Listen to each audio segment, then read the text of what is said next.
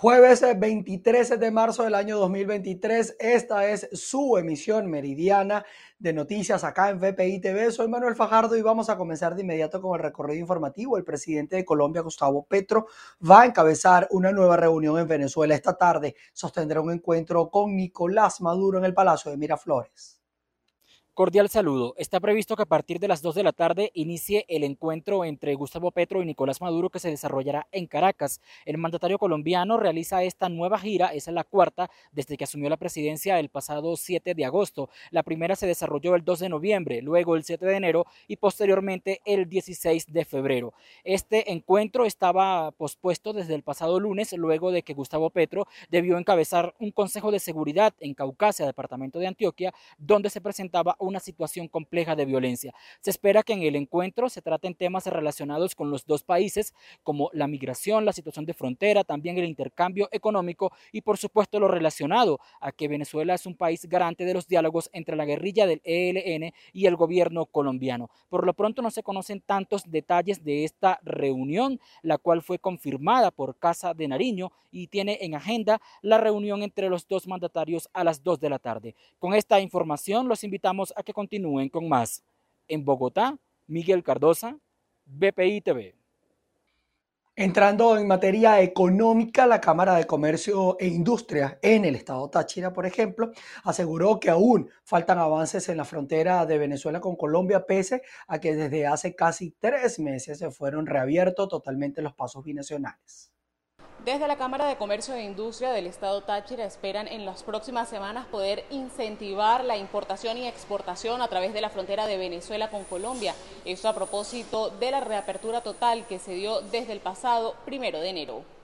Tenemos el de incorporar algunos elementos fronterizos para empezar a asesorar a todos em-, nuestros empresarios que es factible exportar es factible importar sin acudir a los flagelos por los cuales hemos incurrido en el Estado, que es el contrabando. Es muy fácil, las autoridades dan todas las posibilidades para poder importar o exportar del Estado, dan los incentivos, dan todo, y hay la voluntad política del Estado de dejarnos importar o exportar los productos que necesitemos cada uno de, los, de, nuestras empresas para el bienestar, la producción y la satisfacción de los bienes y servicios de tanto del Táchira como del país. Cabe resaltar que el próximo 29 de marzo se realizarán las elecciones internas en la Cámara de Comercio e Industria, por lo que esperan en las próximas semanas también poder llevar a cabo todos los planes en materia fronteriza. Reportó desde el Estado Táchira Lorena Bornaceli. Directivos de la Cámara de Comercio de distintos municipios en el estado Guárico denunciaron los altos costos de las facturas en la empresa hidrológica PAES. Aseguran que esta situación mantiene en riesgo de cierre a muchos comerciantes en esta región de los llanos. Hola Manuel, nosotros nos encontramos en una reunión de las distintas directivas de cámaras de comercio en los municipios de esta zona llanera del país. Esto ante el exceso en el cobro de las facturas de la empresa hidrológica PAES. Para ello vamos a hablar con el presidente de la Cámara de Comercio de Altagracia Brituco en el municipio José Tadeo Monagas. Ustedes recientemente realizaron incluso una protesta con los comerciantes sobre esta situación, ¿no? Así es. Recientemente hicimos una caminata con destino a la alcaldía, Sundé, Consejo Municipal Hidropáez. Esto por la preocupación que tenemos por los excesivos costos del agua potable, del servicio de agua potable. Y pues nuestro, nuestra intención aquí en San Juan de los Morros es que en compañía de las otras cámaras podamos eh, conseguir una entrevista con el presidente de la hidrológica para que nos dé, nos informe y se reúna con nuestro gremio para explicarnos el porqué tan, de esos aumentos tan desmesurados, que de noviembre para acá han sido muy, exagerados. Si pudiéramos hablar de montos, ¿de cuánto podría, cuánto podría estar una factura? Mira, una, una factura de un comercio eh, básico, un, pequeño comercio, eh, asciende como a 40, 60 dólares. Y si hablamos de un hotel con estas características, sin piscina, puede pagar 400, 600 dólares. Bien, también vamos a conversar con el presidente de la Cámara de Comercio de Calabozo, en el municipio Francisco de Miranda. ¿Cuál es la realidad en esta zona del estado Guárico? Si pudiéramos hablar de comparar en porcentajes qué tanto ha aumentado estas facturas también, si lo puede comentar. Sí, bueno, tomando en cuenta, eh, venimos nos reunimos hoy aquí en pro de una alerta que tenemos a nivel general del Estado en todos los municipios por el incremento excesivo y porcentualmente hablando es exagerado que no va acorde con el tema de la inflación. Ciertamente sí ha habido unos incrementos en el caso de lo que, siguiendo lo de mi coterráneo amigo Pablo, eh, hoteles con piscina en el caso, eh, hemos notado facturas de hasta 600, 800 dólares mensuales, que es algo ilógico y se vuelve hasta confiscatorio en algunos casos. Pequeños comercios entre 40 y 60 dólares mensuales que no lograrían soportar realmente esa carga como tal en su estructura de costo, pues, sin contar todos los demás impuestos que tenemos a nivel general, tanto municipales como nacionales eh, intraestatales incluso. Entonces, bueno, venimos en esa lucha. Muchísimas gracias. Escuchaban ustedes palabras de eh, la directiva de las distintas cámaras de comercio que hoy se encuentran reunidos acá en la capital del estado Guárico. Ellos aseguran que estos incrementos representan más de un 2.000% aproximadamente. Igualmente destacan que han recibido amenazas de, por parte de la empresa hidrológica PAES para aquellos comerciantes que no cancelen facturas, les cancelarán el servicio de agua. En Guárico, Venezuela, Jorge González. La Unión Nacional de Caficultores en el estado Lara aseguró que ante la falta de combustible deben usar animales para trasladarse hasta sus campos de cosecha. También piden aumentar el costo del quintal de café. Escuchemos. Saludos, muy buenas tardes. El mal estado en el que se encuentran las vías de acceso a las zonas agrícolas del estado Lara, aunado a la falla en la distribución de combustible que tiene afectada a todo el estado Lara, mantiene en preocupación a los caficultores de la región, puesto que no saben en qué condiciones van a poder cubrir con la demanda de la cosecha de café para finales de este año. A mí me da pena decir, porque no debería decirlo. Es más, hay una ley que lo prohíbe. Yo tengo unos burros, y en eso cargo el abono y cargo, y cargo el café en eso. Es más, tengo fotos y tengo videos. Ese animalito cargando. Ah, exacto. No debería decirse esto en público porque hay una ley que prohíbe el maltrato animal y eso es un maltrato animal. ¿Me entiendes? Pero tenemos que volver a los tiempos de Bolívar. ¿Por qué? Porque tenemos tanta, tanta tecnología y no se está haciendo nada con esa tecnología. Se está vulgarizando el país. ¿Las carreteras en qué condiciones están? eso está perdido. Eso, ya no, eso ya no se llaman carreteras. Eso se llaman caminos de burro, del camino que yo tengo para cargar los animales. Eso se llama camino de burro. Los tramitos de carretera que hay en la zona mía, en la zona alta ya, que están regulares porque nosotros mismos, con nuestras propias manos, nos reunimos los sábados, 100 campesinos, 150 campesinos, empezamos con pico y pala a arreglar esa broma. No, no nos da los precios de costo nosotros vamos a comprar un, saco de abono Yaramila en 125 dólares, mientras estamos vendiendo un saco de café en 170. Eso es algo ilógico algo ilógico. Y tú, Castro Soteldo, que sé que me vas a oír, sé que me vas a mirar, te, recuérdate que nosotros firmamos un convenio, un pacto de caballero en Caracas. Tú yo estaba presente y te lo dije en la cara. Castro Soteldo, te exijo cumplas lo pautado, hermano, porque ya basta de tanta demagogia. Los caficultores también han solicitado en diferentes oportunidades reuniones con el gobernador del estado Adolfo Pereira para que visite estas zonas agrícolas y corroborar las condiciones en las que se encuentran trabajando los trabajadores del campo para poder garantizar el rubro a los anaqueles venezolanos. Sin embargo, todavía no han obtenido ningún tipo de respuesta. Además que están exigiéndole al Ministerio de Alimentación una solución al problema de los precios del café, por lo cual están trabajando a pérdida. Desde el Estado Lara reportó para ustedes Andreina Ramos. Pasando a otras informaciones, abogados en el estado Carabobo pidieron ser respetada su profesión debido a eh, distintas irregularidades que ellos han denunciado el día de hoy que se están cometiendo presuntamente en ese estado. Vamos a ver el reporte que nos eh, preparó nuestra compañera Ruth Laverde. Sí, gracias por el contacto que lo establecemos a esta hora desde el Estado Carabobo, región central de Venezuela. El día de hoy un grupo de abogados se encuentra haciendo una serie de exhortos. Vamos a escuchar parte de las declaraciones del vocero de esta actividad, su nombre y cargo. Moisés Mujica.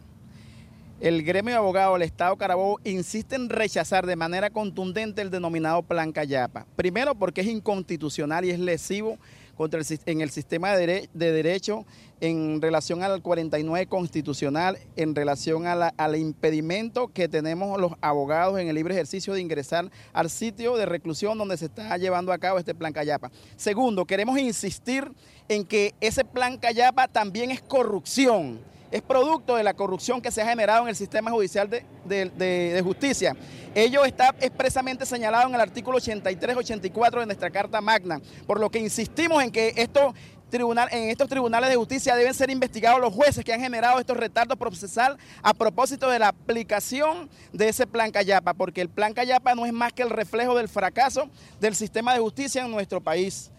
A ello, nosotros en el día de hoy estamos eh, manifestando que al presidente del circuito judicial acá del estado Carabobo le fue entregado un documento solicitándosele un pronunciamiento en torno a este planteamiento y como respuesta una vez más nos trae los funcionarios de la policía del Estado Carabobo y funcionarios de la policía municipal como respuesta. Le hacemos un llamado, señor presidente del circuito judicial del Estado Carabobo, recoja a sus funcionarios policiales porque nosotros no tenemos miedo ante los amedrantamientos y ante los acosos que nos ha venido planteando, tal como usted mismo está consciente de que desplegaron un acoso frente al sitio donde dimos la rueda de prensa la semana pasada, amenazando al dueño del restaurante para que no, no permita que estas ruedas de prensa continúen y que se continúe denunciando lo que está ocurriendo dentro del sistema judicial del Estado Carabobo. Le hacemos un llamado para que usted de manera reflexiva entienda de que está tratando con profesionales del derecho reconocidos constitucionalmente en el artículo 253 de la Constitución Nacional, por lo que le exigimos que retire sus funcionarios policiales que ha traído para generar amedrentamiento y miedo. Nosotros no tenemos miedo, estamos dispuestos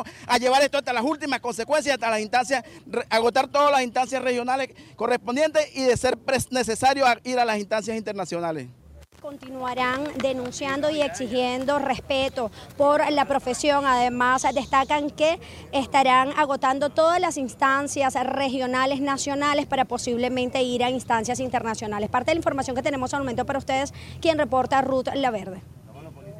Nos vamos hasta Nueva Esparta porque los educadores se protestan en rechazo a la reducción eh, de la jornada laboral aseguran que las autoridades le dan muchos más argumentos para seguir exigiendo sus derechos. No queremos trabajar dos días a la semana. Así de enfáticos fueron los gremios educativos en esta oportunidad al presentarse ante la Inspectoría del Trabajo en su recorrido por las instituciones exigiendo sus derechos. No queremos trabajar dos días de clase. Nosotros queremos trabajar los cinco días de clase con un salario correspondiente y que nos sirva para nosotros cubrir las necesidades básicas y las de nuestra familia. Nosotros no queremos que nos rebajen los días de trabajo, porque no podemos entender que si de cinco días que trabajamos a la semana, ahora el ministro o la ministra dicen y piden que trabajemos dos días, quisiera yo preguntarle ahora, preguntar ¿Quién le está violando el derecho a la educación al niño? Si después de cinco días están bajando a dos. Aquí nadie está en la obligación de trabajar. Nadie, el director no puede obligar a ningún maestro a trabajar. Nosotros vamos a trabajar cuando los sindicatos creamos conveniente que debamos incorporarnos a la aula de clase. Los maestros en conflicto anunciaron una nueva asamblea general para determinar cómo le harán frente a este planteamiento, asegurando además que mantendrán su cruzada porque a estas alturas ya no pueden doblegarse. Desde la isla de Margarita, Ana Carolina Arias. Según representantes del Sindicato Venezolano de Maestros en el estado Falcón, más de 5.000 docentes dependientes de la gobernación pasarán a la nómina del Ministerio del Poder Popular para la Educación. Buenas tardes, establecemos este contacto desde la sede de la Federación de Trabajadores del Estado Falcón. El día de hoy el gremio docente, específicamente los maestros estadales, eh, están llevando a cabo una asamblea para discutir lo que será la sustitución de patrono o migración de la nómina regional a la nómina nacional. Para conocer más detalles, escuchemos la representante de la coalición intersindical de educación aquí en la región. Hoy estamos aquí para este, llevar a cabo la convocatoria que hicimos de una asamblea informativa donde vamos a tratar el punto único de sustitución de patrono o migración de la nómina estatal de docentes estadales al Ministerio de Educación. Esto es con el objetivo de darle a conocer a los docentes la respuesta que recibimos del ingeniero Francisco Geraldo sobre nueve puntos que le tratamos allí este, referente a esta migración.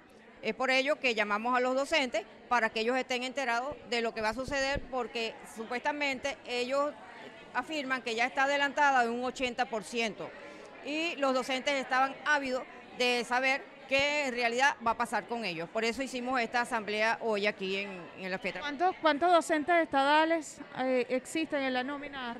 Mira, eh, que debe, deben estar alrededor de 5 mil y tantos docentes, ¿verdad? Este, y ellos pasarían, pero allí hay docentes este, activos, hay docentes jubilados, hay docentes pensionados. Entonces pasarían a la nómina del Ministerio de Educación. Muchísimas gracias. Es parte de la información que tenemos a esta hora desde el Estado Falcón. Continuamos con más de noticias de PITV. Regresamos junto a ustedes eh, en el estado Trujillo. El representante de la Comisión de Ambiente del Consejo Legislativo Regional hizo un llamado de atención a los ciudadanos por los incendios que se están presentando en algunas zonas de Boconó, afectando la salud y también al ecosistema. Saludos, muchísimas gracias por este contacto que realizan al Estado Trujillo. Se ha conocido de varios incendios que se presentan en algunos municipios, afectando su vegetación y también algunos parques. Vamos a conocer lo que nos dijo el geógrafo representante de la Comisión de Ambiente. En cuanto a los incendios de vegetación que se están sucediendo, muy particularmente en el municipio de Boconó, queremos hacer el llamado de atención, porque está comprobado también técnica y científicamente que no son incendios espontáneos, o sea, no, existe combustión espontánea, sino que son incendios provocados por seres ignorantes eh, piromaníacos que se dan a la tarea de incendiar pues tanto la vegetación natural como en algunos casos los predios que están allí para producirla desde el punto de vista agrícola.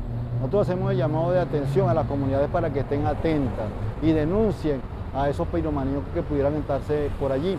Nosotros como Comisión de Ambiente también tenemos los enlaces respectivos allá en el municipio eh, Boconó y en todos los municipios del estado de Trujillo para que nos denuncien en un momento dado a través de, de los enlaces comunitarios este tipo de acciones que van contra el ambiente, que van contra la madre tierra, contra la naturaleza, contra la vegetación. Entonces ese es el llamado que hacemos desde la Comisión Permanente de Ambiente y de Frente Ambientalista para el Reupa Madre Chaseo. El geógrafo realiza un llamado de atención a cada uno de los ciudadanos, ya que indican que estos incendios son provocados presuntamente por los ciudadanos. De esta manera exhortan a que cuiden el medio ambiente. Es la información que tenemos desde el Estado Trujillo, les reportó Mayra Linares. Habitantes de la comunidad Bellavista en el estado Bolívar claman por atención gubernamental ante el colapso de sus calles debido a la rotura de una tubería. Gracias por este contacto. Al menos 50 familias de la calle principal del sector Bellavista en San Félix están afectadas por el colapso de esta carretera. Y esto tiene tiempo y esto tiene más de un año que estas calles se están rompiendo. Han venido la gente, vienen, dicen, vienen los diputados, vienen esto, ofrecen, pero nunca han cumplido nada. Nada han cumplido, nada han hecho, ni nada de eso. Todo es pura promesa, pura promesa y eso. Ajá, mira, aquí pasó un tanque del agua y se hundió. Que de broma no tuvo, no tumbó una casa, no tuvo un accidente, de broma no mató una señora porque en ese momento venía. Pasaron las morochas de adelante, cuando pasó las de atrás se hundió todo eso para allá. Que tuvieron que sacar el camión con grúa. Y eso fue y al señor se le echó a perder el muñón, se le echó a perder una, una tripa de abajo del carro también, todo eso se le dañó. Que la calle falta, ¿cómo es que? Una, falta una pieza así que, para ponerle porque él tuvo madre. Unas empataduras y eso, han venido para acá y han dicho, eso es todo lo que han dicho.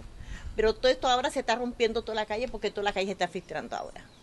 Bien, los vecinos dijeron que además de esta problemática también presentan dificultades con la distribución de gas doméstico y fallas eléctricas. Es la información que tenemos hasta ahora desde el estado de Bolívar. Sigan con más en el estudio. En información de sucesos, les eh, contamos que cuerpos de seguridad del Estado se movilizaron hasta la zona de Mare, en La Guaira. Todo esto tras la alerta sobre un presunto hallazgo de un cadáver femenino en la zona. Autoridades investigan si se trata de una funcionaria de un organismo de seguridad eh, de nombre Nazaret Marín. Sí, gracias por el contacto. Lo hacemos desde las afueras de la Medicatura Forense de Bellomonte. A esta hora, cuerpos de investigaciones científicas, penales y criminalísticas trabajan en el litoral central tras haberse producido una alerta sobre el presunto hallazgo de un cadáver que podría tener características similares a las de Nazaret Marín, trabajadora de esta morgue de Bellomonte, quien se encuentra desaparecida desde el pasado domingo 19 de marzo, mientras compartía con algunas personas en la playa de Naiguatá. El hallazgo se, había, se habría producido en la zona de Mare, en La Guaira. Por esta razón fueron movilizadas comisiones del Cuerpo de Investigaciones Científicas Penales y Criminalísticas para determinar si efectivamente se trata de Marín. Marín, de 27 años, tiene una hija de 12 años y se encuentra desaparecida desde el pasado domingo según han reportado familiares y amigos. De hecho, el día de ayer, precisamente en este lugar, en la morgue de Bellomonte, se ofreció una misa para eh, la pronta aparición de esta persona. Esta es la información que nosotros tenemos hasta este momento y de esta manera devolvemos el contacto a los estudios desde Caracas, Venezuela, Irene Mejías. Nos vamos hasta Panamá porque eh, migrantes eh, son atendidos por comunidades indígenas, imagínense ustedes, que les eh, brindan ayuda cuando salen del tránsito por la selva del Darién. Luego de salir exhaustos del paso por la selva del Darién, quienes acuden de primeros al socorro de los migrantes no son la ONU, las ONG o las fuerzas de seguridad panameñas, sino los indígenas en Vera, que esperan con sus embarcaciones llamadas piraguas para aliviar el descenso por el río hasta el primer poblado. Los nuevos migrantes no cuentan con guías, solo algunas marcas azules que fueron colocando los migrantes que les precedieron para señalar los mejores pasos, una bolsa aquí, una tela allá, además de los consejos de los familiares y amigos que cruzaron la selva antes que ellos. Los indígenas los reciben con sus canoas, incluso con alimentos y agua, pero cobran, no son una organización humanitaria y han visto un negocio en la llegada masiva de migrantes, 70.000 en lo que va del año. Por un puesto en la piragua hasta el poblado de Bajo Chiquito se paga 20 dólares. Los niños menores de 10 años viajan gratis. Bajo Chiquito, situado a orillas del río Tuquesa, triplica su población a diario con la llegada de alrededor de mil nuevos migrantes. El pequeño poblado al que en época de lluvias solo se puede acceder en canoa se ha convertido en un gran mercado con puestos de venta de comida, ropa o incluso de recarga de teléfonos móviles. Habla el venezolano Omar Alejandro Barrios, quien trabaja en un puesto de celulares donde recarga unos 200 de ellos al día. El nació de la necesidad que demandan las personas y los migrantes para poder comunicarse con su familia, ¿me entiendes? Y ya, y pues la comunidad en Vera se dado la tarea porque nosotros no somos, nosotros somos ayudantes de los en Vera, ¿sí? Y la comunidad en Vera es la que ha acogido y ha recibido a la gente las autoridades panameñas estiman que este año podrían cruzar su territorio 400.000 migrantes, un nuevo récord después de que en 2022 lo hicieran más de 248.000, que a su vez supuso casi el doble de los identificados en 2021. Así está la situación. Nos vamos hasta Perú porque el Congreso aprobó acusar, constitucionalmente al, a exministros del gobierno del expresidente Pedro Castillo por su presunta participación en el intento de golpe de Estado el pasado 7 de diciembre del año 2022. Entre los acusados eh, fue señalada la exministra Betsy Chávez, quien además fue suspendida de sus funciones legislativas, ya que integra la bancada de Perú democrático en tanto dure este proceso penal. Así las cosas. Nos vamos hasta Europa porque el gobierno español recibió hasta ahora 81 solicitudes para acoger la nacionalidad española por parte de los nicaragüenses expulsados de ese país de Centroamérica por Daniel Ortega. El ministro español de Asuntos Exteriores, José Manuel Álvarez, informó que el ofrecimiento sigue en pie para las personas que fueron despojadas de su nacionalidad nicaragüense. Nosotros con esto llegamos al final de nuestra emisión meridiana. Gracias a ustedes por estar en nuestra sintonía. Vamos a actualizar mucha información que está en pleno desarrollo y que por supuesto a medida que esta se vaya concluyendo, siempre se va a enterar por acá primero. Así que manténganse conectados en todas nuestras cuentas. Estamos como arroba VPI TV. Por allí, desde cualquier dispositivo, nos puede ubicar y mantenerse informado. Nos volveremos a encontrar con ustedes a las 6 de la tarde, si Dios lo permite. Se les quiere. Allí los espero.